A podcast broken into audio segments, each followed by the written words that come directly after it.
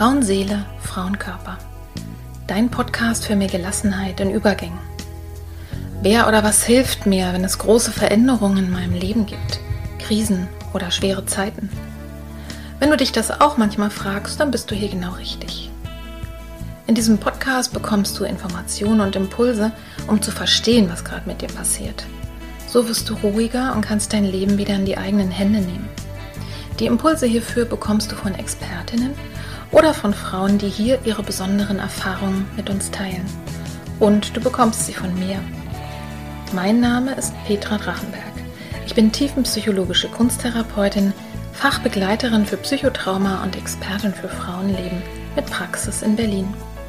Wenn du mehr über mich oder den Podcast erfahren möchtest, dann hör gerne in die ersten Folgen rein. Und jetzt wünsche ich dir von Herzen viel Freude mit einer neuen Folge von Frauenseele, Frauenkörper. Hallo und herzlich willkommen. Schön, dass du dabei bist und eingeschaltet hast zu dieser Folge heute. Ich begrüße alle Stammhörerinnen, aber ich begrüße heute auch nochmal besonders alle, die in den letzten Wochen und Monaten neu hinzugekommen sind. Wie schön, dass du dir die Zeit nimmst und dich mit den verschiedenen Themen auseinandersetzt. Was hilft in der Kinderwunschzeit? Über Gefühle, Selbstfürsorge und sensible Kommunikation. Das ist das Thema der heutigen Folge. Entspann dich, dann klappt das schon. Oder fahr doch mal in den Urlaub, dann wird's schon. Wenn meine heutige Gesprächspartnerin das hört, könnte sie an die Decke gehen. Und zwar zu Recht. Ungewollt kinderlos zu bleiben, ist vom Stresslevel her vergleichbar mit der Diagnose einer schweren Erkrankung. Das ist erforscht. Da hilft auch kein Wellness-Wochenende und alles ist gut. Also, liebe Leute, haltet euch zurück mit solchen Ratschlägen. Aber was hilft denn wirklich in der Kinderwunschzeit? Was können Betroffene tun für sich selber, um körperlich und psychisch gesund zu bleiben? Und was können alle anderen tun, um es den Betroffenen nicht noch schwerer zu machen? Darum geht es in dieser Folge, die der zweite Teil eines sehr langen Gespräches ist, darüber, wie es sich anfühlt, sehr lange auf etwas zu warten, das für viele andere die sogenannte natürlichste Sache der Welt ist. Im ersten Teil haben wir die Geschichte erfahren, was sich für meine Gesprächspartnerin in ihrem Leben und für ihren Mann auch geändert hat seitdem. Ich denke, dass du diese Folge hier auch sehr gut verstehen kannst, ohne den ersten Teil zu hören. Aber wenn dich die Geschichte und der Hintergrund näher interessiert und die Erfahrung, dann hör dir doch gerne vorher die Folge Ad 92 an, meine unfruchtbaren Tage. Die Folge hier ist auch wie die Folge davor wieder sehr gut geeignet, sowohl für die Betroffenen als auch für alle anderen Menschen, denn es geht uns wirklich darum, darum haben wir uns auch so lange damit befasst, Information und Wissen in die Welt zu bringen, dass Kinderwunschpaare eben nicht alleine gelassen werden mit diesem Thema und dass es in die Mitte der Gesellschaft hineingehört. Meine Gesprächspartnerin wartet seit mittlerweile knapp sieben Jahren darauf, dass sich der Wunsch nach einem Kind erfüllt. Ich habe aus Versehen in der ersten Folge erzählt und geschrieben, dass es zehn Jahre sind. Das stimmt nicht. Das verbessere ich jetzt hier an dieser Stelle. Aber sieben Jahre sind auch eine sehr, sehr lange Zeit. Und sie weiß deshalb auch sehr genau, wie erschöpfend es sein kann, so lange Zeit des Lebens quasi im Wartemodus zu sein. Und daher ist es eher wichtig zu vermitteln, dass Frauen und Männer gut auf sich achten sollten in dieser Zeit. Wir sprechen darüber, was ihr geholfen hat, sich nicht zu verlieren, unter anderem war es das Malen. Und als Kunsttherapeutin hat mich das natürlich besonders gefreut. Und daher gibt es am Beginn einen kleinen Exkurs von mir zu dem Thema, da habe ich mich mitreißen lassen. Und erzähle dir mal, warum Malen eigentlich hilft, also wie es auch dem Gehirn hilft, quasi aus dem Notfallmodus rauszukommen, ins Jetzt zu kommen und worauf du so achten solltest. Und dann geht es weiter und du erfährst, etwas darüber, warum Selbsthilfegruppen so toll sind und wir reden vor allen Dingen über die ganzen vielen Gefühle, die in der Kinderwunsch so auftreten können, auch diejenigen, die man gar nicht so gerne haben möchte.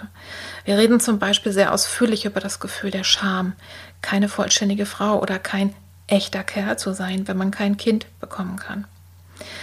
Du hörst doch etwas über das schmerzliche Thema. Gibt es einen Abschluss? Wann hören wir auf mit der Behandlung? Und wann verabschiede ich mich vom Kinderwunsch?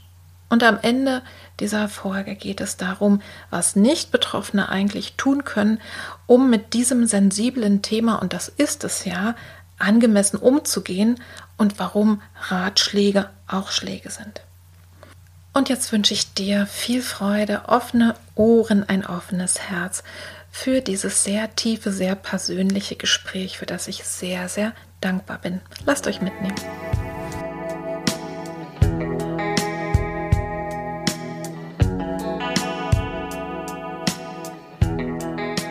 Was hilft denn aus deiner Erfahrung, körperlich und psychisch gesund durch die Kinderwunschzeit zu kommen? Also Psychotherapie war eine, ne? also hast du dir selber gesucht, weil du wusstest, das ist gut für dich. Was, äh, was gibt's da noch? Da steckt jetzt noch so was anderes drin, was ich gerne vorher ansprechen möchte, und zwar Sehr gerne. Stress. Einfach ja. nur Stress, weil das ist, äh, glaube ich, einer der häufig gehörtesten Sätze, die man bekommt als Betroffene, stresst euch nicht so. Ja, Deswegen stimmt. möchte ich das jetzt gleich, äh, ne, wir wollen jetzt nicht in dieses Narrativ verfallen, denn das ist äh, ungefähr das Schlimmste, was du hören kannst, denn es ist stressig. Ja. Es ist stressig. Deshalb war mir auch wichtig, auf diese ähm, Studie anzusprechen. Das ist auch nachgewiesenermaßen stressig und sorgt für, für möglicherweise psychische Symptomatiken in Richtung Angst eben. Ne? Also hat viel mit Angst zu tun und kann auch in der Depression verfallen. Das jetzt nur am Rand. Also es ist wirklich stressig. Und äh, wie man an meinem Fall oder in unserem Fall sieht, kann das ganz, ganz lange dauern. Also eben sechseinhalb Jahre. Mhm. Das habe ich natürlich äh, von vornherein nicht gewusst. Und jetzt stellt man sich vor, dass man irgendwie sechseinhalb Jahre lang, äh, ja, wie so ein Marathon läuft oder ja, immer in, in, natürlich mit Pausen, die ich auch immer gemacht habe oder die wir gemacht haben und trotzdem ja immer mit der Hoffnung auf etwas, ähm, was aber ungewiss ist. Also auf, auf, du wünschst dir etwas, dessen Eintreten einfach ungewiss ist und das schlaucht, schlaucht, schlaucht, neben all den Dingen, die du dann machst, um das zu erreichen. Ähm, und deshalb, ähm, ja, ich, äh, mir ist es wichtig, das zu betonen, weil ich habe es, glaube ich, lange selber nicht gemerkt, wie sehr das an mir zerrt. Ich war lange so in so einem Modus von, naja, es ist ja irgendwie nichts, so richtig passiert ja nichts. Dann wird einem vielleicht von außen eben noch durch so, ja, Ratschläge suggeriert, ja, nee, du musst dich einfach entspannen und dann, dann klappt das ja, okay, dann entspanne ich mich jetzt irgendwie, ja. Also ich habe so für mich selber ähm, das nicht auf dem Schirm gehabt, bis es soweit war, dass ich es gar nicht mehr kompensieren konnte. Und dann bin ich selber auf eigene Dinge gekommen, auch eben in Begleitung mit der Therapie. Und mir persönlich hilft tatsächlich oder hat irgendwann geholfen, ähm, zu malen. Also das passt ja jetzt ganz gut. Mhm. Ja, das Deine. freut mich natürlich ganz besonders. ja, und das kam tatsächlich bei mir aus der Überlegung, äh, ich, du, das war bestimmt mal, hat irgendjemand angeregt, so, was hat mir denn früher und vielleicht sogar als Kind irgendwie Freude bereitet oder was hat mich in so einen Zustand versetzt von Entspannung oder, oder mit mir sein. Es war gar nicht, glaube ich, mhm. Entspannung. Und ich habe als Kind schon wahnsinnig gern ähm, gemalt und Schallplatte gehört. So war das damals noch. Und daran habe ich mich erinnert. Mhm. Ja. Und habe gedacht, okay, das hat dir als Kind gefallen. Vielleicht probierst du das mal. Und habe tatsächlich angefangen zu malen und irgendwann Podcast oder Musik zu hören, manchmal auch in Stille und habe gemerkt, dieses Malen hat äh, verschiedene ähm, Auswirkungen auf mich. A, mh, mm, ich bin, ich, ich komme im Moment an. Das heißt, also ich komme körperlich, aber auch mit der Aufmerksamkeit auf dem Blatt an und ähm, dadurch raus aus der Grübelschleife. Es war ja. so eine richtig schöne Grübelschleifenpause. Also ja. fantastisch. Und tatsächlich auch, ähm, mh, mm, es hatte sowas von, ja, du sagst gerade äh, gemütlich, so, ich mache es mir schön.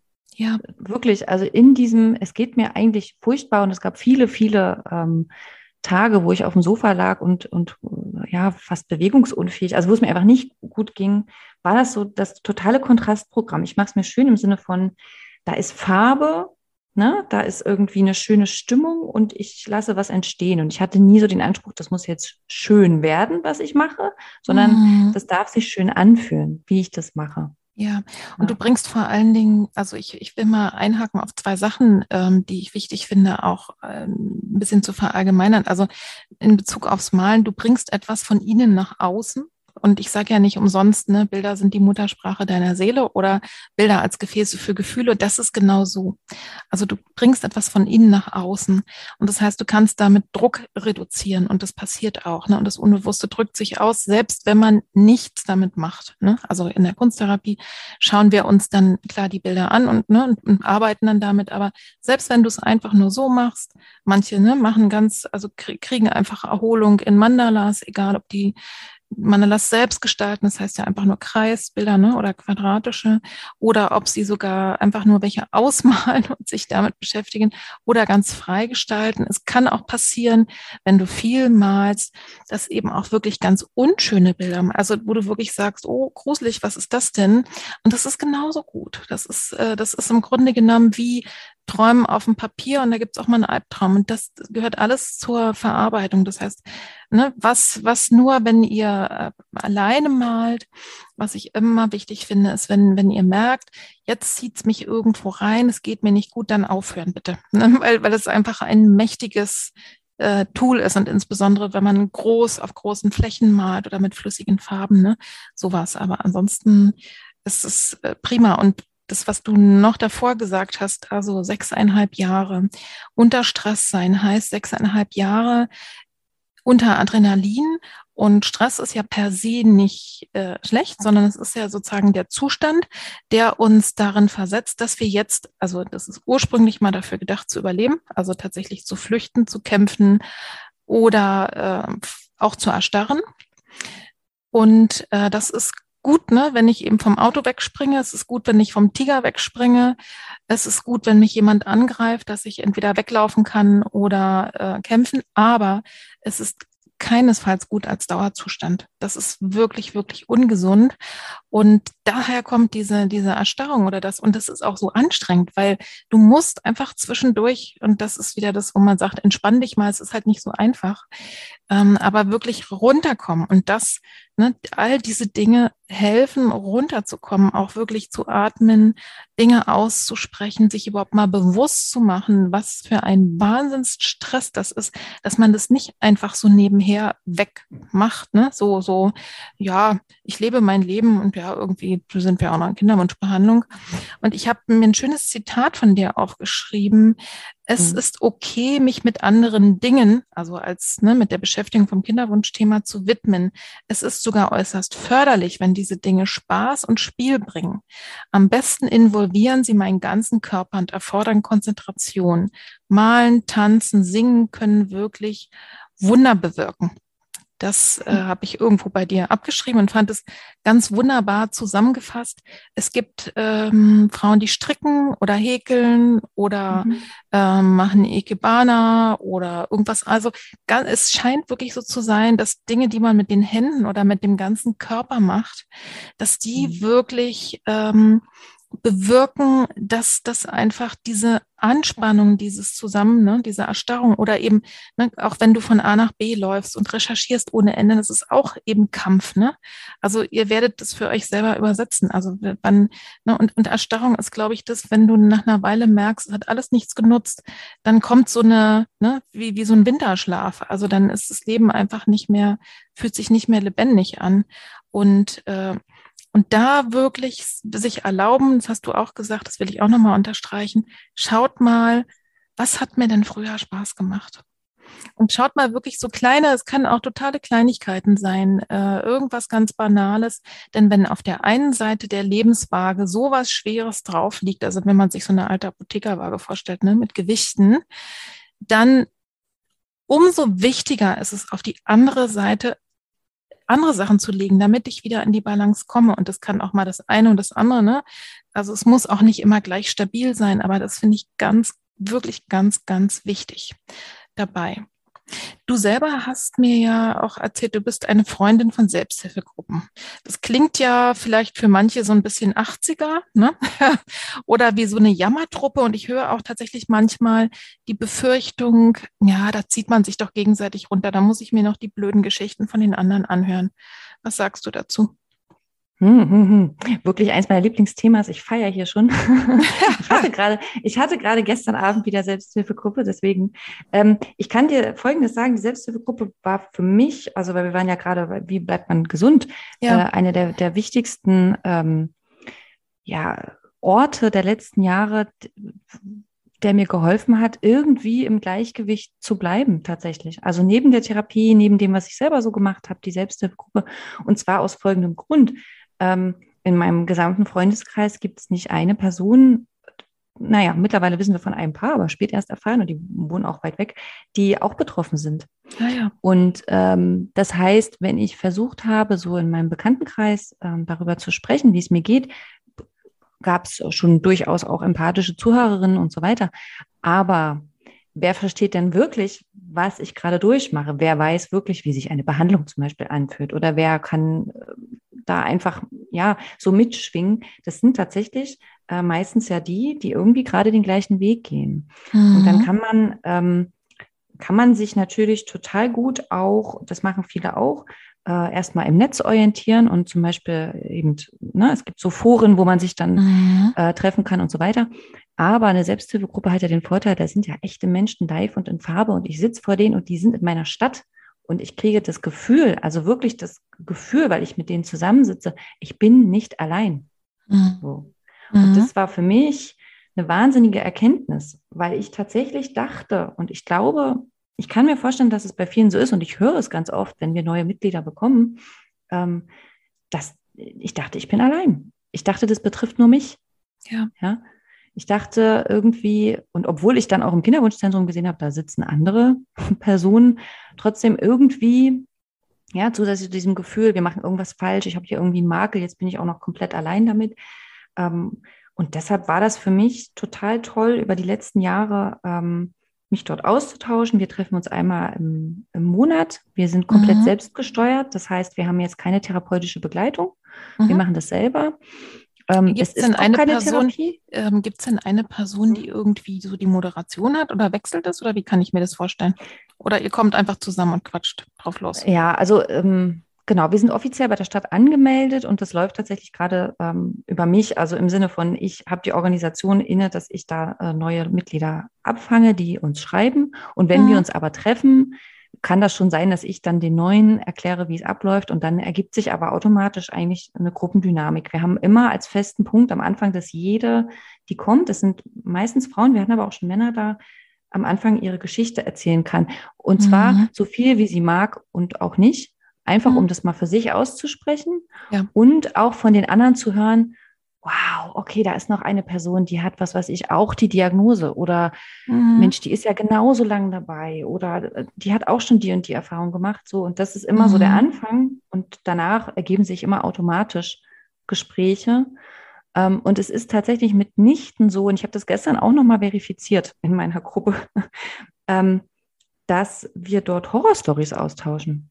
Mhm. Also ich, ich, kann, ich kann mal dazu sagen, bei uns ist es mittlerweile so, ähm, ich bin das dienstälteste Mitglied. das heißt, äh, alle Frauen, die bisher gegangen sind, die meisten sind gegangen, weil sie doch irgendwann schwanger geworden sind. Also es kann auch tatsächlich Hoffnung machen ja, ja und auch, auch sich schön. überwinden. Also mir hat es tatsächlich geholfen, weil ich dort die Geschichten gehört habe über die, die künstlichen Befruchtungen ähm, und dort eben gehört habe, okay, es hat geklappt. Ja, da hat mhm. mir zumindest anfänglich geholfen zu sagen, okay, ich gehe jetzt auch den Schritt. Ja. Ähm, wir haben auch Frauen, die haben dann, ähm, die haben adoptiert am Ende, ja, mhm. sind dadurch äh, ähm, zur Familie gekommen. Und wir haben aber auch Frauen, die sagen, und jetzt verabschiede ich mich. Und, ja. und äh, für mich ist das jetzt vorbei. Also man sieht das ganze Spektrum und ich finde nicht, dass das äh, Horrorgeschichten sind, sondern es ist im Gegenteil, man, man findet Verbündete.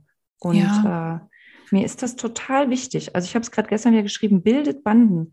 Weil mhm. wenn man so alleine sitzt in seiner Wohnung oder man ist, äh, typische Situation, man ist in einem, in einem Kollegen, Kollegium, ja, und man ist eine Frau in einem bestimmten Alter, ich spreche jetzt mal für die Frauen, ähm, äh, man ist in einem bestimmten Alter und dann hagelt es gerade Schwangerschaftsnews von überall her. Ja, das ist einfach so an einem bestimmten ja. Alter. Und man merkt, äh, ich bleibe hier irgendwie übrig, so ist das Gefühl, ja, ich bin hier mhm. irgendwie die Einzige. Und dann komme ich noch nach Hause und meine, meine Schwester und meine beste Freundin, die sind auch alle irgendwie schwanger, ja, dann, dann kann man das Gefühl kriegen, man ist wirklich furchtbar allein mit dem Schicksal. Und äh, es ist nicht so. Und deswegen Selbsthilfegruppe wunderbar, weil da gibt es mhm. andere. Und das Schönste in der Selbsthilfegruppe, kann ich auch sagen, für mich ist immer, wenn ich was erzähle und da sitzt jemand und nickt einfach nur. Mhm. Ja, ja. Das kann ich mir gut vorstellen. Und ich sag mal, da kann vielleicht auch, wenn mir wirklich gerade was Blödes passiert ist, dann kann man auch mal Dampf ablassen, aber ich gehe mal davon aus, ja, ihr ne, ihr unterstützt euch auch. eben auch. Ne? Ja, klar. Und wenn die dann sagt, boah, da kriege ich ja gleich so einen Hals. Ja. also bist du, bleibst du einfach nicht drauf sitzen. Und das ist wieder genau der Effekt. Da kommt etwas von innen nach außen. Und wir Menschen haben auch ein ganz tiefes Grundbedürfnis, das ist, glaube ich, auch wirklich archaisch angelegt, zugehörig zu sein zu einer Gruppe. Und, ne, und das ist eben, äh, und, und da kann man wirklich das Gefühl haben, ich bin jetzt hier irgendwie ausgeschlossen. Ja, äh, vor allen Dingen, weil eben, das würde ich eben auch sagen, in der Gesellschaft, sowohl in der, in, in der Werbung und auch sonst, so wie so gedacht wird, Kinderlosigkeit immer noch nicht als, also jedenfalls, äh, ne, wenn, wenn sich es sich nicht um Single handelt, nicht mitgedacht wird als selbstverständliche Option, obwohl es in Wirklichkeit so ist. Ne? Und ähm, ja, das, das kann ich mir, ja, kann ich mir sehr gut vorstellen. Und schaut einfach und nur zum Thema im, im Netz äh, sich Leute suchen. Ich glaube, es gibt bestimmt auch gute, also wenn ich, wenn du irgendwo vielleicht auf dem Dorf wohnst und wo es wirklich nichts gibt, ne, kann man wahrscheinlich auch wirklich jetzt, gerade weil wir alle gelernt haben, irgendwie mit Videokonferenz-Tools umzugehen, kann man vielleicht auch darüber was machen, wo ich immer wirklich äh, wirklich rate, achtsam zu sein, ist, wenn, wenn man sich da so einbuddelt und noch tiefer und dann hörst du die ganzen, also googeln, es kann ja wirklich auch manchmal gruselig sein, ne? ähm, was da noch passieren kann und die und da und die ganzen, also dass man sich da so reinstrudeln lässt, entweder in irgendwelche ganz kruden Sachen, wie es auch doch noch klappen kann, ja, oder oder eben in die ganzen traurigen Geschichten, denn wir sind ja ne, Menschen, die zur Empathie fähig sind und ähm, und das kann einen auch gehörig runterziehen. Also mal so ein bisschen achtsam damit umgehen, dass man da nicht so süchtig wird. Und im Netz kann man, kann man, kann man ja wirklich quasi verschlungen werden. Und das ist ja. tatsächlich in so einer Selbsthilfegruppe auch, äh, auch nochmal anders. Ne? Ja. Weil man einfach sich, äh, ja, sich begegnet. Mhm. Ich würde mal den Schwenk machen zum Thema, wir haben ja jetzt schon so ein bisschen äh, über diese und jene Gefühle gesprochen. Und ich würde sie aber tatsächlich nochmal extra hervorheben wollen. Du hast mir nochmal geschrieben, dass es dir ganz besonders wichtig ist, über die Trauer zu sprechen. Was meinst du damit? Also nicht, was meinst du mit Trauer, vielleicht auch, mhm. aber was hat denn Trauer mit unerfülltem Kinderwunsch zu tun? Ich frage ich jetzt mal so. Ich habe natürlich eine Idee, aber warum Denke ist dir das so wichtig? ähm, es war mir deswegen wichtig, weil es äh, einfach noch nicht aufgetaucht ist, glaube ich, in unserem Gespräch miteinander. Deshalb wollte ich nochmal drauf hinaus. Und ähm, das ist ein Gefühl, was ich ähm, meine, doch in der großen Tiefe kennengelernt zu haben durch den unerfüllten Kinderwunsch. Und zwar Trauer um viele Dinge. Also Trauer natürlich, wir haben darüber gesprochen, um, um Fehlgeburten. Mhm. also Trauer um das Leben, was da war und nicht bleiben wollte. Mhm. Und ähm, Trauer auch tatsächlich um so eine, ähm, das habe ich mit meiner Therapeutin besprochen und fand es wirklich gut, um, um so eine Art, ähm, um, um eine Vorstellung von meinem Leben, um eine Vision von meinem Leben, die für mich mhm. ganz fest verankert war ja. und die es vielleicht nicht geben wird. Und ehrlich gesagt, mittlerweile weiß ich, die wird es nicht mehr geben, denn die, diese Vision war von, von mir mit Anfang 30 eben ich bin jetzt nicht mehr Anfang 30. Ja. Das heißt, selbst wenn wir vielleicht noch ein Kind bekommen, eine Familie gründen, diese Vision des Lebens, wie ich sie hatte und auch in der Unbeschadetheit, in der ich ja. damals war, die wird es nicht mehr geben. Ja, so. das, das haben mir übrigens viele auch erzählt, dass diese Unbeschwertheit einfach weg ist. Ne? Ja. ja. Mhm. Ja, ja, und dass ich auch etwas betrauern kann, was ich niemals hatte. Ne? Also mhm. Trauer ist ja die Emotion, mit der wir Abschied nehmen. Und da ist ja ganz, ganz viel in so einem Trauerprozess. Das, das äh, erwarten ja viele Menschen gar nicht, denn das ist, dass Trauer nicht immer gleich heißt Traurigkeit, sondern heißt auch Wut, heißt auch ähm, ne, Angst, heißt alles Mögliche, heißt sogar zwischendurch Freude, ich, dass es auch mal Phasen gibt, äh, wo ich eigentlich ganz erleichtert bin, dass es so ist. Also da gehört alles Mögliche dazu und Trauer eben um, genau wie du sagst, um, um einen Lebensentwurf. Denn ich sag mal, wenn ich ne, frühe äh, Verluste hatte oder auch spätere, dann wird einem das ja so noch zugestanden. Ne? Da ist ja mal was gewesen, Anführungszeichen, oben und unten. Aber wenn ich überhaupt niemals schwanger geworden bin, dass ich aber trotzdem traurig sein kann um das mhm. Kind oder die Kinder, die ich nicht bekommen habe, die, ne, dass ich nicht mal schwanger geworden bin, das, ähm, das muss man sich erstmal reinholen. Das ist auch erlaubt. Ja, ja, ja, ja und das, das gibt's. Mhm. Ja, ich wirklich zu ich auch, habe ich auch in meiner, Entschuldigung. Ja, ja. Habe hab, hab ich auch in meiner Gruppe, ne? Also das ist eben auch, ähm, da sind eben Frauen, die haben viele Behandlungen gemacht und sind nie schwanger geworden. Ne? Mhm. Und, und, und, natürlich sind die traurig. Und weil wie, also da vielleicht nochmal, ja, traurig um das Kind, was man nicht hatte, und tatsächlich trau traurig um das Leben, ja. was man nicht haben wird. Weil genau. es geht auch nicht nur, also das heißt nicht nur, ähm, alle, die Kinder haben, werden das ja verstehen. Ein Kind, das ist ja nicht nur ein Kind, sondern es ist ein Leben mit Kind. Das sind bestimmte Momente, bestimmte Erfahrungen, bestimmte Meilensteine. Ich sage nur irgendwie sowas wie, das Kind spricht zum ersten Mal oder man, mhm. Äh, ist in einem erweiterten Familienkreis und weiß irgendwie, ich habe jetzt hier meiner Mutter eine Enkelin äh, auf den Schoß gesetzt oder so. Ja, es sind so Momente, die man hat, bis hin zu Einschulung und all diese Erfahrung, gemeinsame Urlaube, also ein Kind, sag ich mal, hm, strukturiert vielleicht auch auf eine Art, das klingt jetzt ein bisschen sachlich, aber strukturiert hm. so ein Leben und ähm, für lange Zeit. Und ja. wenn ich das nicht habe, dann kann ich durchaus sehr, sehr traurig werden, ähm, ja. wenn ich auch keine, keine andere Vision irgendwie für mich finden kann, weil das ist total schwer. Was ist denn dann, was mache ich denn eigentlich, wenn, wenn dieses Leben so nicht stattfinden wird? Ne? Ja. Ähm, und dann kann man in sehr, sehr tiefe Trauer fallen. Mhm. Und da ist es eben wie bei jeder anderen Trauer eben auch erstens mal wichtig, sich das zuzugestehen. Und du mhm. hast ja mhm. jetzt schon vorhin auch davon gesprochen, auch fürs Umfeld drumherum Mitgefühl zu haben. Ja? Also mhm. wirklich ein echtes Mitgefühl dafür und nicht irgendwie Sprüche. Ja, das kann einem ja auch passieren, wenn, wenn äh, Menschen gestorben sind, dass man Sprüche kriegt, ne? dass man sagt, na ja, ne? wenn jemand alt war, er war ja auch alt, ne? er ist ja friedlich gestorben, das mag ja auch alles richtig sein, ne? aber es mhm. ist in dem Moment äh, trotzdem äh, ne? kein Trost. Und all das, wenn man einfach so drüber weg redet. Ne? Ähm, was du vorhin auch schon angesprochen hast, ich weiß nicht, ob wir mit dem Wort, also bist du mit Trauer soweit durch oder gibt es noch einen Gedanken? Ich will dich jetzt hier nicht abschneiden.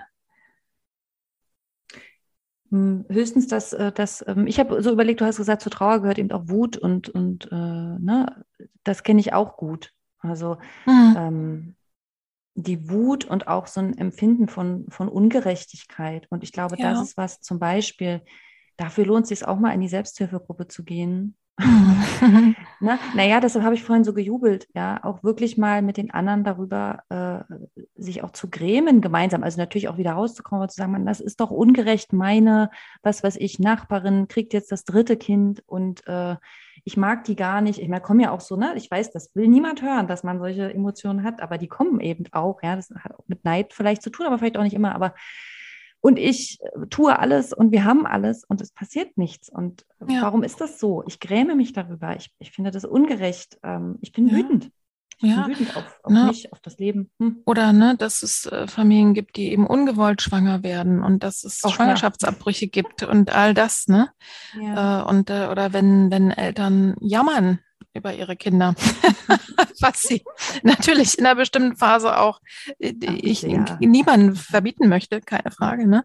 Also all das. Aber äh, du, du hast jetzt dahin gelenkt, wo ich sowieso hin wollte. Also so. äh, nämlich äh, das im, im Zusammenhang mit mit äh, eben dieser Kinderwunschzeit oder Unfruchtbarkeit kommen so ganz, ganz viele Gefühle. Also mir kommt es vor wie der mhm. Klassiker.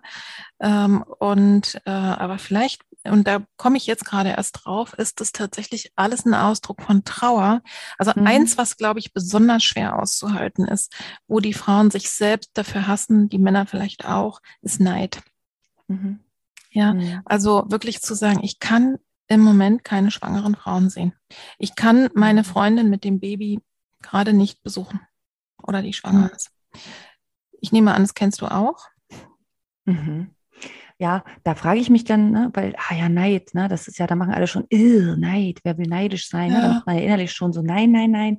Sind wir ich ja alle. Mich aber auch, ich frage mich aber auch ein bisschen, ist das Neid? Ähm, also genau, es, es, ist ja einfach so, ich habe sehr, sehr viele meiner engen Freundinnen äh, Bäuche bekommen sehen und ich durfte die Bäuche anfassen und da waren Babys drin und die haben sich bewegt und ich habe gleichzeitig meinen Bauch gesehen, wo sich einfach nicht mhm. viel bewegt hat, also jedenfalls ja. nicht da. Und das kann total schmerzen. Das hat auch zeitweise ja. unglaublich geschmerzt. Ich frage mich, ist es Neid? Ja, vielleicht ist es Neid. Es ist auf jeden Fall ja eine direkte Konfrontation damit, was ich nicht habe. Ja? Also die ja. anderen haben in dem Sinne was oder können ja. etwas, was ich nicht kann. Und ähm, das sind Gefühle, die sind real. Das kann ein bisschen dazu sein. Ich, es gab Phasen bei mir, ähm, ich meine, ja, es ist jetzt, glaube ich, nicht mehr so ganz so, aber wo ich auf die Straße gegangen bin, nun wohne ich hier in so, in so einem Viertel in meiner Stadt, äh, was, glaube ich, das, das äh, einwohnerstärkste oder auch das nachkommensstärkste Viertel ist. Das heißt, ich gehe aus der Tür äh, auf einen Spaziergang und äh, mir kommen bestimmt mindestens zwei Mütter entgegen mit Kinderwagen und dahinter gleich noch eine Schwangere und irgendwo laufen auch ja. noch drei Kinder. Also dir wird es ja, das ist ja nun mal die vermeintliche Normalität. Also du sagst schon, so wird es dargestellt. Es ist eben nicht so, aber ich sag mal, der überwiegende Teil der Menschen ähm, pflanzt sich scheinbar fort und scheinbar mühelos.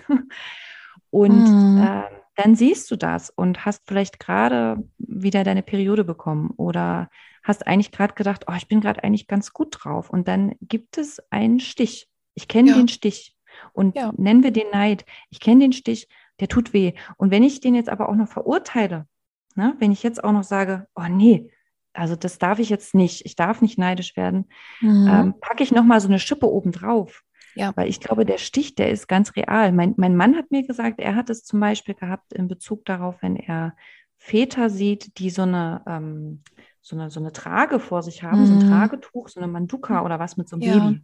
Oh, ja? ja? Das ist dann für ihn so ein Moment, wo er das auch spürt. So. Ja. Und da kann man, da kann man grässlichste Gedanken, das kann ich dir so sagen. Also die habe ich auch. Ich habe nie irgendwas ähm, gemacht, aber da ist es auch wichtig, jetzt ähm, finde ich, da auch äh, auf sich zu achten und über den Stich nicht hinwegzugehen und den nicht zu verurteilen, sondern mhm. eher zu sagen, mhm. oh Mann, das tut echt weh. Ja. Und deswegen kann ich mich zum Beispiel auch bestimmten Situationen entziehen. Ja, also und das ist wichtig. Ja, das, mhm. ähm, ich spreche das deswegen an, weil eben die Frauen sich häufig selber dafür verurteilen oder auch noch sagen, mhm. oh Gott, ich bin doch eigentlich nicht so ein Mensch, Ne? Meine Freundin erzählt mir, oh, yippie, ich bin schwanger, ne? und dann yippie, es hat sich bewegt und so weiter und so fort. Und es gibt einen Stich. Mhm. Und es gibt einen Teil in mir, der gönnt ihr das nicht. Ja, äh, ich, rede nicht von dir, ne, sondern von, von, mhm, ja, ne, ja, ja, ja, äh, und, äh, mhm. und und auf der, ne, es gibt einen Teil, der freut sich mit ihr und der andere Teil ja. denkt, scheiße, warum ich nicht, ne? Mhm. Und es kann eben auch möglich sein, dass es mal, dass es einfach so akut schmerzt. Und ich denke, das sind alles Dinge, über die mhm. kann man sprechen. Ja, mhm. also darüber muss eine Freundschaft nicht zerbrechen, sondern ich kann sagen, ich im Moment, äh, ich möchte mich gerne mit dir freuen. Gerade fällt es mir, es ist einfach, es ist so schmerzlich, ich kann dich gerade nicht besuchen und um ja. Verständnis bitten. Und das wird sich auch wieder Total. ändern. Ne? Und, und da wirklich geduldig mit sich selber zu sein. Und ich sage mal, ich wette mit dir, also gar nicht mal an Bezug auf Kinderwunsch. Ich kenne zum Beispiel auch ne, Neid man kann ja wunderbar, äh, wunderbar durch diese Zahlen auf Instagram gucken, ne? wer hat wie viel Follower, wer hat wie viel äh, Kommentare. Wo ich dann mhm. sage, hier so eine kleine junge Mieze, was macht die schon groß, weißt du so, äh, und kann da, kann da irgendwie sagen, wie, ne, was, ja, also ich sag mal, klar will ich mit denen nicht tauschen, aber du weißt, was ich meine. Also ich glaube, das ist auch so ein, so ein ähm, sich selber mit anderen vergleichen und gucken und was habe ich getan und was haben die getan. Eigentlich ist es ganz normal. Man könnte es auch Konkurrenz nennen. In dem Falle äh, es ist es nochmal was anderes, aber das darf einfach sein. Und der Neid sagt mir, da, wo die Person ist, will ich auch hin. Also wenn man es positiv nimmt, kann man das so sehen. Und, ja. ne, und aber selber auch auf den Schmerz zu achten und auf den Stich und zu sagen, und im Moment ist es gerade, geht's nicht. Ne? Und genauso mit der Wut und mit dem Zorn und was da sonst noch so passiert.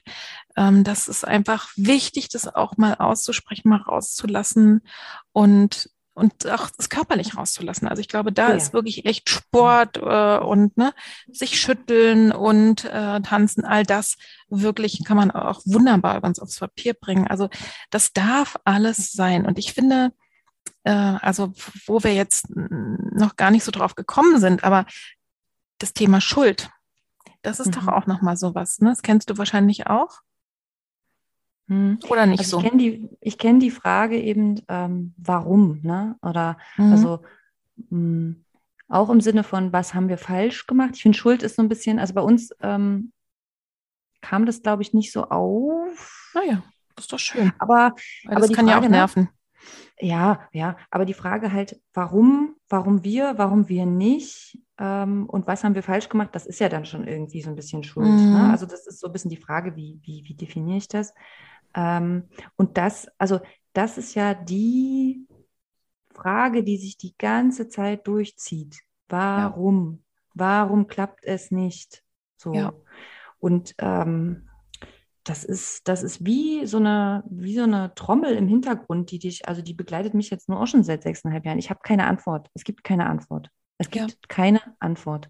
Also das ist eben genauso, eben, wenn jemand stirbt, fragt man sich ja auch, warum. Und da ist wieder, da meinte ich vorhin diese Weisheit meiner Freundin mit Tod und Leben, auch dafür, warum kommt das Leben nicht, gibt es keine Antwort, keine zufriedenstellende oder wie auch immer. Also ich meine, man kann ja einmal sagen, okay, es gibt eine Diagnose, ja, es gibt hier eine eindeutige Diagnose, die Eileiter sind verklebt. Aber dann kann man ja weiterfragen, warum sind nun ausgerechnet meine Eileiter verklebt oder mhm. Ne? Womit habe ich das verdient und so weiter. Also diese Frage nach dem Warum, mhm. ähm, die zieht sich durch. Und ich glaube, irgendwann, also bei mir ist es zumindest tatsächlich jetzt so, weil es sind einfach die Jahre, kommt zu einer Akzeptanz, dass es keine Antwort darauf gibt. Ja, die Sache mit der Schuld. Also es ist ja so, entweder gibt man sich selber die Schuld oder eben dem Schicksal, weißt du, oder Gott mhm. oder dem Partner oder zum Beispiel ähm, den blöden Ärzten, weil die das nicht, ne, weil die es nicht gut gemacht haben oder vielleicht irgendwelchen Ärzten früher, weil die, weiß ich nicht, irgendwas mit mir gemacht haben. Also und ja, ich finde, da lohnt es sich hinzuschauen, weil Schuld per se ist ja soll ich sagen, es ist im Grunde genommen etwas, also eigentlich was Unfruchtbares, außer ich kann wirklich diese Schuld, wenn ich wirklich Schuld auf mich geladen habe, ganz ernsthaft, ne? Also ich habe jemand das Auto zu Schrott gefahren, ja, dann kümmere ich mich darum, ne, meine Versicherung, dass das ersetzt wird. Aber meistens ist es sehr hilfreich, denn in dem Falle, ja, gibt's ja keine Wiedergutmachung, irgend sowas, ne? Ähm, und gibt's ja auch keine klare Ursache. Ähm, meistens ist es hilfreich, wirklich sich dann eher wirklich ganz offen und ehrlich die Frage nach der Verantwortung zu stellen. Und wenn ich zum Beispiel sage, shit, warum habe ich erst mit 37 angefangen, darüber nachzudenken, ja, oder mit 39? Klar mhm. kannst du sagen, natürlich, das hat meine Chancen geschmälert, das ist, ist einfach mhm. so. Und dann kann ich aber dafür die Verantwortung übernehmen und sagen, so mhm. war es eben und es hat Gründe gehabt. Ne? Vielleicht gibt es auch Momente, wo ich mir oder meinem Partner oder meinen Ärzten auch was vergeben muss. Also ich, was ich damit sagen will, ich glaube, es ist total wichtig, weil das so ein mächtiges, fressendes Thema ist. Ich kann mich das immer wieder fragen und es kostet so viel Kraft und es ist so anstrengend wenn du da, wenn man da so festhakt, wirklich da irgendwie zu gucken, vielleicht kann man sich mal einmal ein Coaching holen oder eben, ne, also um das zu wandeln, um da irgendwie äh, die, die Schuld wirklich in Verantwortung umzuwandeln, um dann zu sagen, das kann ich handhaben. Oder ne, wenn ich eben, wenn ich vielleicht kann ich sogar klar zuordnen, dass ich da, also mein mich nicht mit dem mit demjenigen, der da was verschuldet hat, so ähm, so eng verknüpfen, dass ich dann nichts machen kann. Ne? Also raus aus der Hilflosigkeit, rein in die Handlung und sei es eben zu mhm. sagen, okay, entweder ich bin verantwortlich und ich weiß aber, ne, es hatte diese und jene Gründe oder jemand anderes und da kann ich aber mit umgehen. So, das finde ich mhm. einen wichtigen, wichtigen Punkt nochmal. Und ich sage mal, mindestens genauso schwer auszuhalten wie Neidgefühle ist diese Scham. Da würde ich mhm. gerne nochmal mit dir hingucken. Und dass es irgendwie peinlich ist. Mhm. Was fällt dir dazu ein? Hast du das eigentlich noch? Mhm. Also, oder es bist du darüber weniger. hinweg? Es wird weniger. Ich meine, ich mache ja gerade hier einen Podcast mit dir. ich mhm. rede schon mal irgendwie so halb öffentlich. Bei Instagram ist es ja auch alles noch anonym. Ähm, kenne ich, klar, kenne ich total. Also mhm. ähm, habe ich auch vor kurzem mal thematisiert, tatsächlich auf meinem Account, weil mich das so ein bisschen auch die, die Frage nach dem Huhn oder nach dem Ei so ein bisschen ähm, bewogen hat. Ähm, weil einerseits kenne ich das Gefühl mh, hm, oder so dieses, diese Überzeugung, ich habe hier einen Makel. Ja. Ne? Also ich habe hier irgendwie einen Makel und ähm, das kommt ein bisschen daher, weil ich in der Überzeugung, äh, glaube ich, aufgewachsen bin, dass es die natürlichste Sache der Welt ist, Kinder zu kriegen. Ja. ja? Und das geht halt einfach. Und wie ich ja schon mehrfach sagte, wenn ich halt die Verhütung absetze, funktioniert das. Mhm. So. Da ist natürlich die Frage vielleicht, warum habe ich die Überzeugung? Und da kommen wir eben zu der anderen Seite. Und das ist für mich eben äh, so, dass ich der Meinung bin, dass wir viel zu wenig lernen und viel zu wenig wissen über Fruchtbarkeit ja. und eben auch über Unfruchtbarkeit.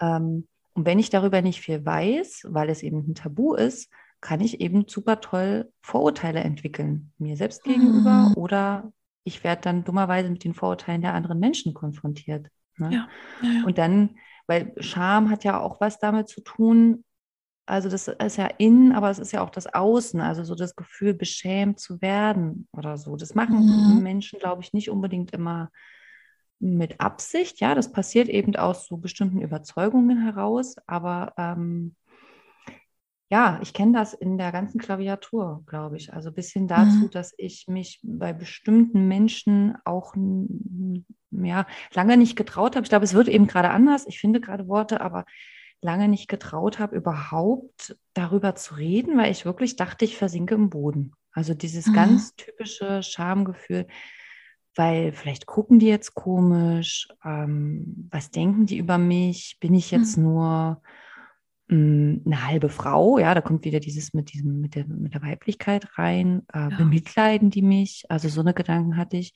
Mhm. Oder ähm, ja, genau, also ich glaube, es hat mit dem, mit dem Tabu zu tun, mit der Unwissenheit und natürlich auch mit dem, mit dem eigenen, wie nehme ich das wahr und vielleicht mhm. auch wurde in meinem persönlichen Aufwachsen darüber auch schon gesprochen. Im Nachhinein weiß ich jetzt zum Beispiel, in meiner Familie gibt es durchaus Geschichten von Frauen, die nicht schwanger wurden oder sehr, sehr ja. spät.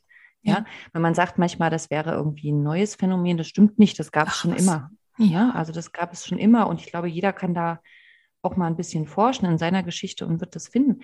Aber es wird eben nicht, nicht drüber geredet. Und wenn nicht drüber geredet wird, dann kann ich mich ja nur schämen, weil ich ja gar nicht, also da muss ja irgendwas komisch sein mit mir. Das ist ja eigentlich die, ja, ja die Konsequenz, die ich daraus ziehe. Ja, ja. Scham ist ja an sich auch wirklich ein, äh, auch eigentlich ein, ist eins von den Grundgefühlen, ist ein sinnvolles Gefühl, weil es eigentlich dazu dient, mich zu schützen. Also, mhm. ne, und, und auch wiederum zugehörig zur Gruppe zu sein. Und wenn ich das nicht bin, dann ver verstecke ich das, dann verdecke ich das. Das ist, glaube ich, ein Teil. Dann habe ich ganz stark, und das, das höre ich auch von vielen, dass tatsächlich so was ganz Altes hochkommt, was mit Kindern gar nichts zu tun hat. Ich genüge nicht. Ich krieg's mhm. einfach nicht gebacken. Ne? Ich bin einfach ja, nicht gut genug. Also dass da sowas, wenn man mal hinspürt, wirst, wird man vielleicht wirklich spüren, dass da auch manchmal sowas Kindliches äh, mit dazukommt. Ne? Oder ich habe es nicht verdient zum Beispiel. Sowas mhm. kenne ich auch. Ne? Oder ne, wenn, wenn Frauen vielleicht, sagen wir mal, ähm, irgendwann Schwangerschaftsabbruch hatten und danach es nicht mehr klappt. Ne? Ich habe es nicht verdient oder sich irgendwelche anderen Vorwürfe machen. Und ich habe übrigens auch das Gefühl, dass es für Männer noch viel schambehafteter ist. So nach dem Motto, der hat's nicht drauf, der bringt's nicht. Ne? Meine Mutter hat mal den sehr schönen Satz gebracht, also ich kann jetzt heutzutage drüber lachen, weil wir jetzt zwei Kinder haben, aber ähm, wir, bei uns hat's eine Weile gedauert, weil wir aber gar nicht so schnell Kinder wollten. Und meine liebe Mutter hat, hat dann stand so vor mir, ich weiß gar nicht, ob mein Mann dabei war und sagte, naja, im Kopf hat das ja. Da musste sie nicht mal mehr aussprechen zwischen den Beinen. Vielleicht nicht. Also sie hat, ne, sie hat nicht dran geglaubt, dass es bei uns noch was wird. Und wir konnten da herzlich drüber lachen, weil wir wussten, wir, wir haben es ja noch nicht mal versucht. Aber ähm, das ist wirklich, äh, und das höre ich wirklich auch von den Männern, dass wirklich die, ne, das Anzweifeln der Männlichkeit auch, auch da äh, wirklich, ich glaube, da wird noch viel weniger darüber gesprochen, weil Frauen, glaube ich, generell ein bisschen mehr, ne, so in die, in die Breite gehen. Und ich glaube eben insgesamt alles, was mit Geburt und Tod zu tun hat und ganz besonders nochmal mit, mit Weiblichkeit, also auch Menstruation zum Beispiel ist ja auch etwas, was ja absurderweise immer noch auch tabuisiert wird, ne, und so ein Ablauf. Und ich glaube, da ist ganz viel alte, ähm, ich glaube, da sind wir noch bei, bei unseren Steinzeitvorfahren. Also das ist irgendwie, ja, und das Weiblichkeit und, und eben äh, Sexualität auf der einen Seite wird die so komisch nach außen plakativ ausgelebt, aber was es euer ausmacht, ne, also die Zyklen und alles das und mhm. wie eine Frau Lust erleben, also das sind ja alles diese Themen, inklusive der Tatsache, dass wir, äh, dass wir immer noch keine vernünftigen Worte haben. Äh, wir Frauen insbesondere, da will ich unbedingt mal eine Podcast-Folge drüber machen, für unsere Genitalien. Ja. Ähm, das, und, und worüber ich nicht sprechen kann, da kann ich auch nicht lernen, mit umzugehen. Das ist genau das, was du sagst. Ne? Also mhm. das, da ist, glaube ich, ganz, ganz viel Archaisches und eben ganz viel, ähm, ja, das, äh, das mich, ich natürlich mich auch bei meinen intimsten Sachen irgendwie schützen will. Aber ne, warum soll man über Menstruation, warum soll man über Zyklus und warum soll man eben über Vulva und Vagina nicht sprechen? Ja, also mhm all diese Dinge, glaube ich, kommen da zusammen. Hat dir eigentlich aber, irgendwas geholfen? Ja, du hast gerade aber gesagt. Hm. Ja, ja, ja. Äh, weißt du, mir ist nämlich noch was eingefallen, was ich glaube, was mit dem Charme, also ich hing noch so an der, an dem Gedanken, äh, mhm. warum und ob das Männer jetzt mehr betrifft oder, oder nicht. Mhm. Okay. Ähm, ich glaube, das hat auch mit dem, mit dem Bild von Fruchtbarkeit zu tun, was wir nun mal, weil wir ja nicht wirklich über Fruchtbarkeit und Unfruchtbarkeit äh, sprechen. Und ähm, es gibt so ein Bild von dem Mann, der, glaube ich, potent ist bis ins hohe Alter. Ja. Das wird überhaupt nicht angezweifelt. Wenn es sozusagen Probleme gibt, dann sind die irgendwie bei der Frau.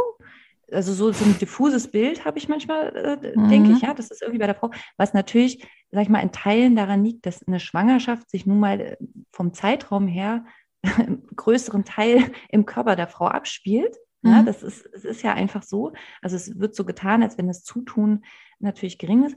Wenn man sich aber die Zahlen anguckt, und ähm, das finde ich eben spannend, oder wenn man sich so die Statistiken anguckt, also Unfruchtbarkeit ist immer äh, ein Drittel Frau, ein Drittel Mann und ein Drittel mhm. Kombination aus beidem.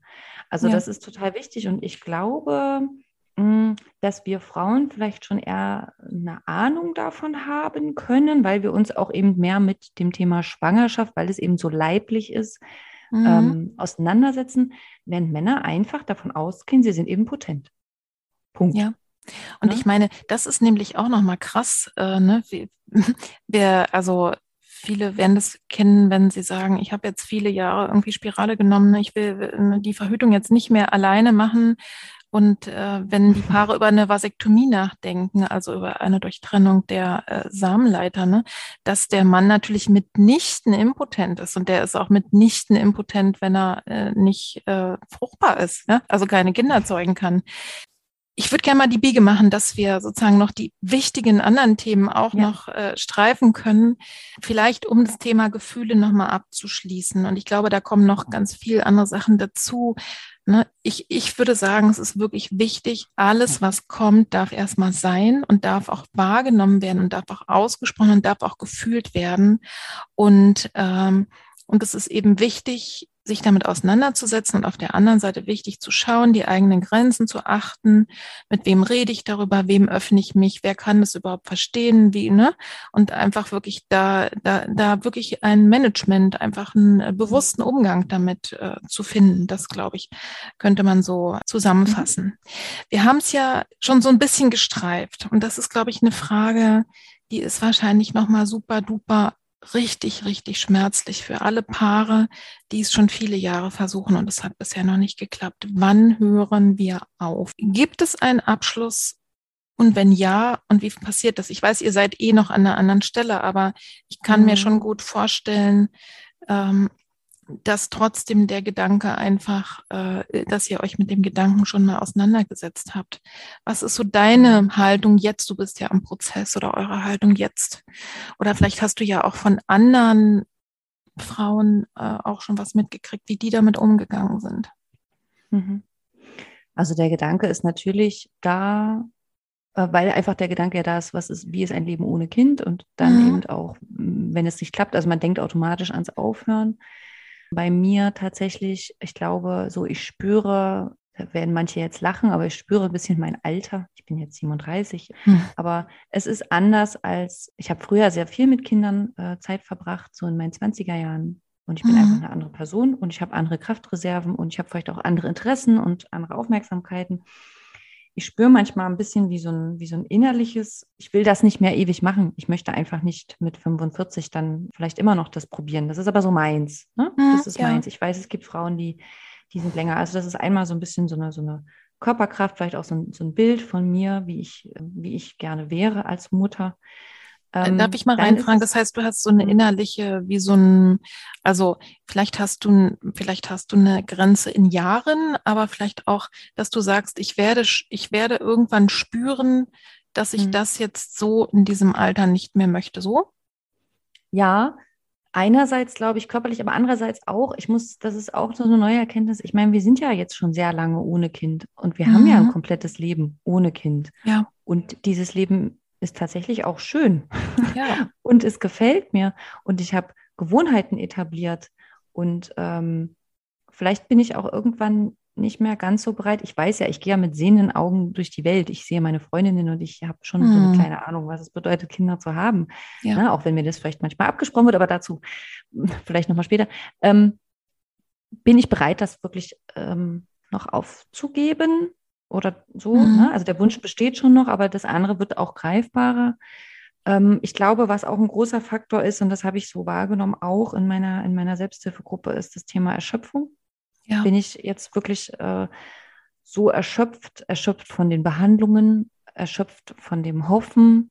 Ähm, ist meine Beziehung auch so sehr belastet, mhm. ähm, dass ich sage, nee, es ist nicht mehr dann finde ich das völlig legitim aufzuhören. Ich, also, oder was heißt aufzuhören, weil das ist noch die andere Frage, wie höre ich überhaupt wirklich auf? Aber, ähm, ne, weil das würde eigentlich bedeuten, wieder zu verhüten, sage ich mal so. Ja. Ähm, genau, das ist, glaube ich, ein Kriterium, aber ein völlig legitimes Kriterium für mich. Es gibt so ein bisschen so ein Slogan, äh, aufgeben ist keine Option, sagen manche. Ja, finde ja. ich nicht. Also finde ich gar nicht. Ich finde, das ist eine total, natürlich ist es eine Option. Und das möchte bitte auch jede für sich selber so entscheiden. Und es gibt mhm. noch so einen Punkt, den ich äh, auch kenne. Tatsächlich, ich meine, der ist wieder ein bisschen traurig, aber knüpft an was an, was wir am Anfang gesagt haben. Es gibt auch ein, ein finanzielles No.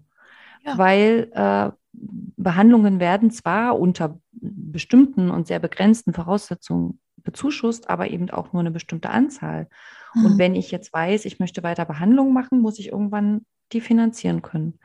Und da gibt es auch für Personen, von vornherein schon ist das ein Ausschluss, aber auch natürlich irgendwann auch eine mhm. Grenze, ähm, wo ja. wir vielleicht sagen, wir machen es jetzt nicht mehr weiter. Mhm. Mhm. Also, ne, ich, ich hatte mir hier die Frage aufgeschrieben, woran erkennen Frauen und Paare, dass es jetzt besser ist, aufzuhören mit allen Maßnahmen. Und du hast ja im Grunde genommen schon mhm, ganz ja. viel davon. Ne? Also die Frage ist, äh, wenn ich einfach, also das eine ist, ne, ich, ich mache nichts mehr Gezieltes, aber ich sage einfach, äh, okay, ich verhüte jetzt aber noch nicht. Das heißt, dann habe ich aber im Hinterkopf trotzdem immer noch die kleine Hoffnung und, ne, also eine bestimmte Entspannung, die eintritt, wenn ich eine Entscheidung getroffen habe. Das, da geht es wieder um Handhabbarkeit. Die ist sicherlich dann, ähm, ja, die ist dann trotzdem noch da. Und ich denke, da muss man wirklich einfach in sich reinspüren und schauen und wirklich, und da glaube ich, ist dann, wenn man wirklich das gemeinsam entschieden hat, und das kann ich mir auch gut vorstellen, dass es auch bei Männern und Frauen vielleicht unterschiedlich ist, ja, dass einer unbedingt noch weitermachen will und die andere Person sagt, ach, ich, ich kann einfach nicht mehr. Mhm. Äh, ne? Also das ist da wirklich, das, also da würde ich auch sagen, in diesem äh, in diesem Kontext ist es wahrscheinlich, wenn ich überlege, kann ich das jetzt noch, will ich das jetzt noch, wollen wir das noch, da ist es, glaube ich, richtig sinnvoll, sich auch, es gibt ja wirklich auch Beratungsstellen, Ehe- und Lebensberatung ne, und auf alle möglichen Selbsthilfegruppen, sonstige Sachen. Also wirklich sich da Hilfe zu holen, das finde ich, glaube ich, ganz, ganz wichtig, dass nicht irgendwas hängen bleibt und ich vielleicht nur meinem Partner zuliebe noch weitermache oder meinem Partner ja. zuliebe aufgehört habe, weil dann kannst, das ist der Tod im Topf, ne? Also dann oh, wirst ja. du immer mhm. sagen, nee, du wolltest doch nicht mehr, ne? Und aber eigentlich kann ich dann nicht loslassen und mit einem, mit einem klaren Ende kann dann auch ein, ein wirklicher Trauerprozess von ich verabschiede mich vom Kinderwunsch ja. dann auch einsetzen. Und wann das ist, hast du, finde ich, sehr schön ähm, auch sehr, sehr gut äh, beschrieben. Wenn ich merke, ich kann nicht mehr, meiner Beziehung schadet es oder ich will auch, will dieses Leben so nicht mehr leben. Ich möchte auch mhm. nicht im Wartestand leben. Ja? Mhm. Und, und wenn ich es irgendwann schaffe, möglicherweise zu sagen, ich lebe mein Leben wirklich mit allem Schönen und ich lasse das Thema offen und habe vielleicht eine Gelassenheit. Also die Frau möchte ich erstmal kennenlernen. Aber ja, meldet euch bei mir. meldet euch bei mir, wer das, ne, also wirklich mit so einer Gelassenheit sagen kann, ach, es kommt oder kommt nicht, das ist okay, ne? Und ich lasse mich mal vom Schicksal überraschen. Das mit so einer buddhistischen Haltung, wie mhm. gesagt, das mag es geben, bestimmt. Ich gebe es mal davon aus, die werden hier nicht zuhören, die Frauen. Ich kenne aber sehr wohl etliche, die wirklich nach vieler Arbeit und auch mit in, an der Begegnung mit den eigenen körperlichen und psychischen Grenzen einen guten Abschied hingekriegt haben und auch gesagt haben, ich bin heute zufrieden damit. Ne? Und dann sich wirklich fragen, wie kann ich denn das, was ich mit einem eigenen Kind verbunden habe, wie kann ich das in mein Leben holen und vielleicht wandeln auf einen anderen Weg? Das ist kein Ersatz, gar keine Frage. Ne? Mhm. Aber ich glaube, man kann sich erst dann so richtig damit auseinandersetzen, wenn ich für mich innerlich einen Abschluss gefunden habe. Und da kann dann tatsächlich dazu gehören, dass man absurderweise, obwohl man vielleicht viele Jahre es versucht hat, dann verhütet. Ne? Ja. Letzter Punkt was dich, glaube ich, massiv aufregt und was ich immer mal wieder auch auf deinem, auch auf deinem Account lese, ist einfach dieser sensible oder eben tatsächlich eben nicht sensible Umgang mit Sprache und Kommunikation der anderen. Ne? Also die Freundin, die mhm. Kollegin, die Nachbarin, der auf der Party einfach sozusagen fragt, und äh, ist dann bei euch auch schon soweit. Also nimm uns mal mit, was du findest, äh, was, was wirklich verletzend ist, was gar nicht geht und was du dir stattdessen wünschen würdest vielleicht. Hm. Also vorweg, ich, mir ist bewusst, über Fruchtbarkeit reden wir kaum und deswegen gibt es nicht so viel Wissen und deswegen können komische Vorstellungen davon entstehen. Also alle, ja. die sowas jetzt mal sagen, also irgendjemanden mal auf einer Party gefragt haben, so mal, wann ist denn bei euch soweit? In Teilen habe ich dafür Verständnis und, ja. und äh, ich glaube, ich habe das bestimmt auch mal irgendwann mit Anfang 20 oder Mitte 20 oder so gemacht. Mhm. Ja?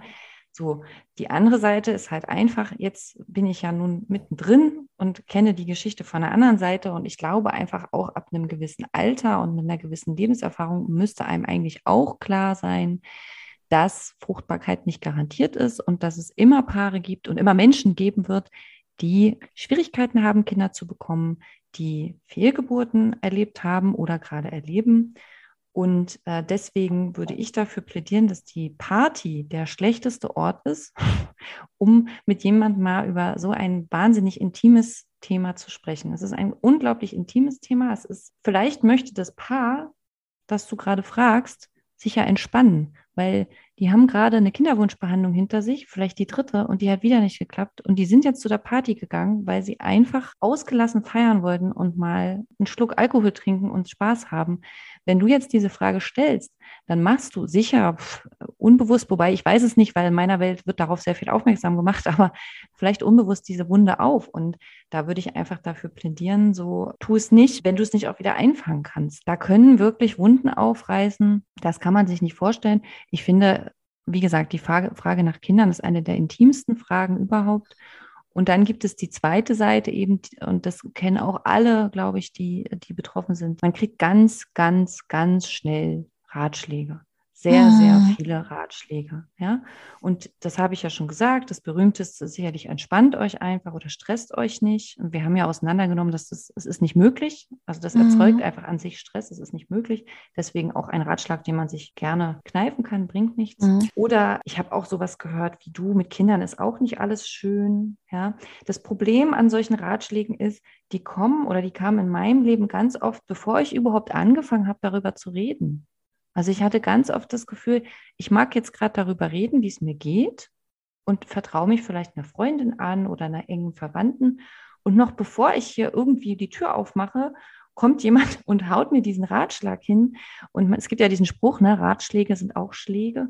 Und genauso fühlt sich das in dem Moment an weil du denkst, na, na halt mal, mir geht es aber gerade nicht gut und ich wollte vor, vorrangig darüber mit dir sprechen, nämlich über meine Gefühle und wie es in mir aussieht. Mhm. Und was ich eigentlich mir wünsche, ist ein offenes Ohr. Mir ist, ja. also ich möchte gerne, dass, dass mir jemand zuhört und ja, dadurch natürlich auch so ein bisschen dieses Gefühl vom Alleinsein weggeht. Ne? Geteiltes Leid ist halbes Leid, so ist es ja. Es ist mit anderen Dingen im Leben ja auch so.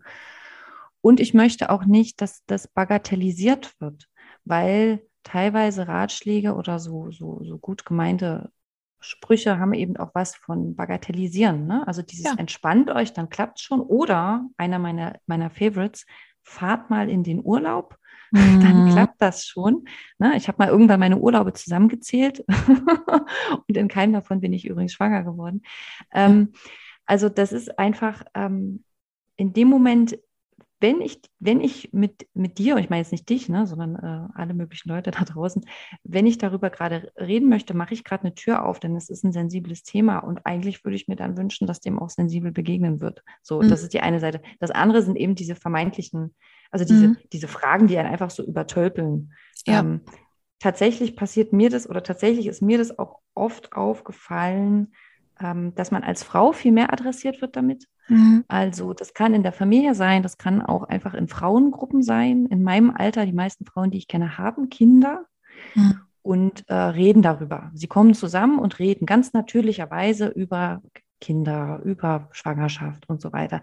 Nun sitze ich daneben und ich kann wirklich darauf warten, irgendeine wird sich zu mir drehen und, und wird mich fragen. Ne? Und ähm, ich habe mittlerweile verstanden, dass das, äh, glaube ich, auch so ein, dass das ein Gruppengefühl stärken kann, weil das ist der kleinste gemeinsame Nenner, sich über Kinder zu unterhalten. Mhm. Wenn man eben davon ausgeht, wir sind alle Frauen in dem Alter und haben ja jetzt Kinder. Ja. Ähm, für mich persönlich war das ganz oft, gerade wenn mich das so, so aus der Kalten erwischt hat, ne, unglaublich schmerzhaft. Und auch, ich war in so einem Zwiespalt von, okay, sage ich das jetzt? Ne? Wie viel sage ich jetzt davon? Mhm. Ähm, auch so Gedanken wie, vermiese ich jetzt allen die Stimmung? Wenn ich mhm. jetzt, also ihr redet alle so, ha, ha, ha, und dann kam mein zweites Kind und da ist die kleine, hm, hm, hm, ich, ich übertreibe jetzt, ja, aber das ja, ist so ein ja, bisschen so ein Plauderton. Und dann kommt es, und was ist eigentlich mit dir? Hast du eigentlich Kinder? Ne? Und dann sage ich, mhm. ähm, nee, du, pass auf, seit sechseinhalb Jahren versuchen mein Mann und ich ziemlich stark schwanger zu werden. Und ich habe zwei Fehlgeburten gehabt. Wollen wir darüber reden? Und ich mhm. glaube, nein, darüber möchte natürlich keiner reden, weil das wie ein Smalltalk-Thema behandelt ja, wird. Ja, ja. Es ist aber kein Smalltalk. Genau, und ich glaube, das kann man, äh, das, das würde ich jetzt mal mitnehmen. Ich sehe so zwei Aspekte. Ne? Also zum einen, wenn du die Person nicht wirklich gut kennst, dann überleg dir mal sehr genau, ob du nach Kindern fragst. Ne? Und mhm. wenn du fragst, dann tatsächlich mit dem Wissen, es könnte sein, dass dahinter eine große Geschichte ist. Überlege dir wirklich gut, wenn du jemanden nicht gut kennst, will ich, es ist kein Smalltalk-Thema. Wenn du es fragen willst, dann mach es achtsam und schau und rechne damit, dass da eben eine ehrliche Antwort kommt und nimm dir dann aber auch ein bisschen Zeit und sei voll Mitgefühl. Und das andere sind die, wenn ich dann, ne, wenn meine Kollegin, meine Freundin, meine Schwester, äh, meine Tochter, sonst wer, meine Nachbarin, wenn man sich gut kennt, darüber spricht, dann guck doch erstmal, was will sie denn? Ja, mhm. und, ähm, und, und höre einfach mal zu. Das ist ja bei mhm. Trauernden auch. Wir haben immer das Gefühl, wir müssen für alles eine Lösung finden. Müssen, müssen gar nicht. Es reicht wirklich einfach mit Mitgefühl zuzuhören und zu sagen, Mann, es tut mir aber richtig leid. Ist mhm. bestimmt schwer. Und wenn die Leute nach Tipps fragen, ne, dann kann ich, kann ich sie ja, ne? Also klar, weißt du, wenn ich jetzt hier gerade den mega Mega-Seller äh, gehört habe, gut, dann kann ich sagen, du, ich habe hier gerade was gehört, willst du es hören? Ne? Also auch mhm. so, äh, ne? kann, kann, kann ja möglich sein. Also es kann ja auch ja. tatsächlich ein, ein, guter Tipp sein, aber da einfach ein bisschen sensibel äh, dafür zu werden. Hast du einen guten Tipp, wenn du einfach so von links, von hinten angesprochen wirst, so unerwartet und du möchtest jetzt keine längere Geschichte drüber erzählen? Was sage ich denn am besten auf die K-Frage? Hast du dir da schon mal was zurechtgelegt, was irgendwie kurz und knackig ist, was was man quasi immer so aus der Tasche holen kann, ohne jemand vom Kopf vielleicht zu stoßen. Hm. Ich habe tatsächlich mal auf meinem, auf meinem Account gefragt, weil ich selber auch ja. immer noch nach all den Jahren irgendwie nicht die tolle Antwort parat habe und habe da mal ein bisschen gesammelt und fand da schöne, also klasse Antworten. Also einmal war, glaube ich, so ganz simpel, äh, so, ich bin überrascht, dass du äh, so eine intime Frage hier stellst. Also ja. einfach so eine, ne, so zu spiegeln. Überraschung. Genau, mhm. einfach zu spiegeln. Das fand ich gar nicht schlecht. Und dann fand ich eine ganz nett. Man soll ja nicht Gegenfragen stellen, aber ähm, so die Gegenfrage zu stellen, ist das jetzt eine Floskel oder ist das ernst gemeintes Interesse? Mhm, okay. Auch das ist natürlich eine Spiegelung, ne? aber Möchtest auch da nehme ich wissen? mir wieder so ein bisschen die Handlung, die, mhm. damit habe ich das wieder in der Hand. Ich weiß aber auch, dass ich durchaus auch in solchen Situationen, obwohl ich so eine tollen Sprüche parat hatte, die dann nicht hatte und das hat einfach wehgetan und ich war eher mit dem, ich habe darum gerungen, jetzt nicht zu weinen und ich bin dann auch manchmal gegangen. Das habe ich aber auch gelernt in den Jahren. Dann mhm. mal kurz rausgehen oder zum Beispiel auch nicht schlecht Verbündete haben, wenn ich schon weiß, es ist was weiß ich, eine Tischsituation, eine größere Gemeinschaft. Und ich kenne nicht alle, aber ich kenne vielleicht zwei, drei gut, dass ich vorher sage, du weißt ja um mein Thema und wenn da was kommt, irgendwie, was weiß ich, dann gehen wir mal kurz vor die Tür. Oder wäre einfach cool zu wissen, dass du dann auf mich guckst. Also sowas mhm. habe ich auch schon mhm. gemacht und mhm. das ist total schön. Ja. Was ich tatsächlich auch ganz gut finde, ist auch auf so andere grenzüberschreitende Fragen, wie gesagt, die in aller Regel nicht böse gemeint sind, mhm. dass man einfach wirklich auch sagen kann, da möchte ich nicht drüber sprechen. Das. Ist, ist kein gut, Thema, über das ich Sehr tatsächlich schön. mit fremden Leuten spreche. Also das ist sachlich und gebe ich mal als Tipp mit, sich mal verschiedene Antwortmöglichkeiten, es, es gibt ja gar keine Verpflichtungen, äh, die müssen, dass die jetzt besonders intelligent sein müssen, sondern, sondern eine ganz, was hilft mir, dass ich einfach äh, da was parat habe, ne? so wie ich auch äh, ein Taschentuch parat habe, wenn ich mal weinen muss. Einfach so ein Satz und da mal ein bisschen drüber nachzudenken. Wir haben jetzt ja eine riesengroße Biege gemacht das, äh, und haben wirklich über so viele Sachen gesprochen. Ich habe noch zwei Fragen, nämlich eine, was hat dir denn wirklich geholfen, da bisher gut durchzukommen? Wirklich den Mut nicht zu verlieren und einfach ja, so fröhlich zu sein und so beherzt, wie du bist. Also du hast ja schon über viel gesprochen, das dir auch geholfen hat, aber gibt es noch was anderes? Hm. Also, ich glaube nicht, dass ich immer den Mut behalten habe. Ich glaube tatsächlich, zwischendurch war er weg. Ja. Das möchte ich vorausschicken. Ich, ich würde das nochmal zusammenfassen. Also irgendwie Formen des Ausdrucks finden für das, was ich erlebe, war für mich ja. wichtig. Und das ist, äh, also es ist eigentlich egal, ja, ob das ob das ein emotionaler Ausdruck ist, wie mal weinen, mal schreien, mhm. mal Kissen werfen, kann ich auch sehr empfehlen übrigens. Oder mhm. eben ein künstlerischer Ausdruck, schreiben, malen. Das, das ist wirklich was, was mir geholfen hat. Und ich weiß, ja. ich weiß, pass auf, ich weiß, wenn wir das jetzt zurückspulen und ich würde mir das selber vor vier Jahren anhören, hätte ich gedacht, ach komm, jetzt wieder so eine, jetzt kommen hier so eine Ratschläge irgendwo raus. Nein, es stimmt, es stimmt, es stimmt, es stimmt. Finde irgendwie einen Ausdruck. Also das war für mich das, mhm. ja, nochmal noch mal selber ähm, Leute finden, eben Selbsthilfegruppe, mit denen ich darüber reden kann. Und für mich ist tatsächlich echt wichtig, irgendwie äh, Humor. Also mhm. tatsächlich ähm, Humor zu behalten, Humor zu suchen, Leute zu suchen, die mich zum Lachen bringen, die ich oh, zum ja. Lachen bringen kann. Ähm, ja, also das, oh, das brauche ich richtig doll. Also so Umgebungen, wo ganz lange nicht gelacht wird, das ist nicht gut für mich. Und da, ja, den suche ich gerne aktiv. Es gibt ja tatsächlich, das haben wir ganz besonders so in, in der Kultur der jüdischen Witze, aber auch sonst. Es gibt Sachen, die sind so traurig, dass man eigentlich nur noch drüber lachen kann. Und ich weiß, mhm. dass du mhm. gerade was anderes gemeint hast. Aber, ähm, aber ne, also neben diesem Ausgleich, aber tatsächlich auch zu sagen, es, ich kann mir sehr gut vorstellen, dass auch in dieser ganzen Kinderwunschbehandlung so absurde Sachen sind, wo man wirklich drüber lachen kann.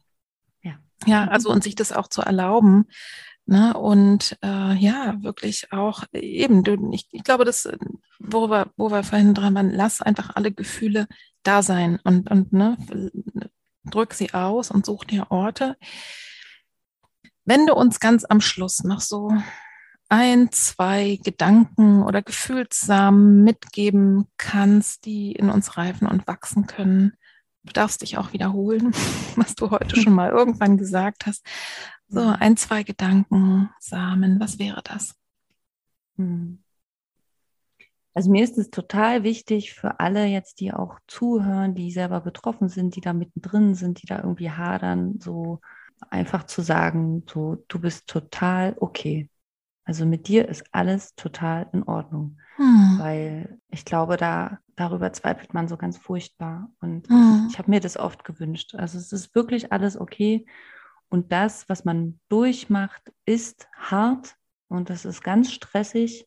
Und, und alle Gefühle, die da hochkommen, genau wie du es gerade gesagt hast, sind erlaubt und sind, sind wichtig. Und es ist total schön, Orte zu finden, wo man die loswerden kann. Das finde ich wichtig. Ja. Und dann vielleicht noch einfach für Angehörige oder Freunde oder Leute drumherum, die irgendwie helfen wollen, die, die, die da irgendwie was tun wollen, würde ich nur sagen, versucht euch zu informieren, eben tatsächlich auch äh, vielleicht über biologisch-medizinische Fakten kurz zu informieren und einfach damit ihr im Bilde seid. Und ansonsten seid einfach da. Wir brauchen euch. Ja, ja. Ne? einfach wirklich sich die Zeit nehmen, den Ra also Raum geben und vielleicht wirklich dieses Gefühl geben. Das ist mir gerade auch nochmal so deutlich geworden. Das können, ich, klar können wir uns selber das Gefühl auch zusprechen und sagen, ich bin total in Ordnung. Ne? Obwohl mir ein Teil meines Lebens, den ich mir gewünscht habe, fehlt. Aber ich bin in Ordnung so. Ich bin trotzdem ganz. Ja? Mhm. Aber es ist auch schön, das von anderen Personen zu hören. Und vielleicht ja. wirklich das auch so auszusprechen. Vielleicht gerade auch als Mutter, ne?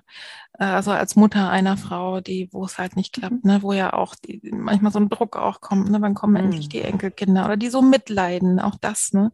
Mhm. Und wirklich da so ganz, ganz äh, ja, weit einfach das mal auszusprechen und zu fühlen. Ich glaube, das wäre ein, ein riesengroßes Geschenk. Ja. Ja.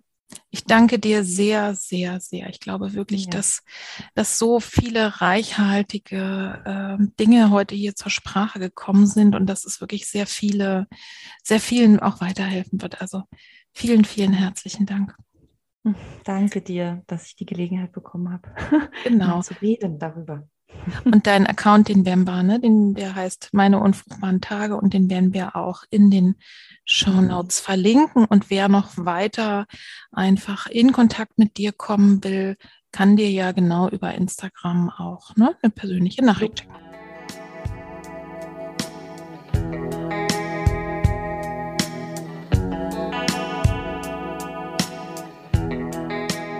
Ich hoffe sehr, du konntest für dich etwas Hilfreiches mitnehmen, etwas Neues, etwas Tröstliches, ein paar wichtige Impulse. Ich bin mir ganz sicher, dass das so war und ich bin mir ganz sicher, dass viele von euch, die selber sich sehnlich ein Kind wünschen und sich dieser Wunsch bisher noch nicht erfüllt hat, dass ihr ganz oft genickt habt äh, und einfach sehr gut verstanden habt, worüber wir gesprochen haben. Ich möchte am Ende noch wirklich einmal unterstreichen, wie wichtig dieses Gefühl ist. Ich bin genauso richtig, wie ich bin. Ich bin vollständig, ich bin ganz.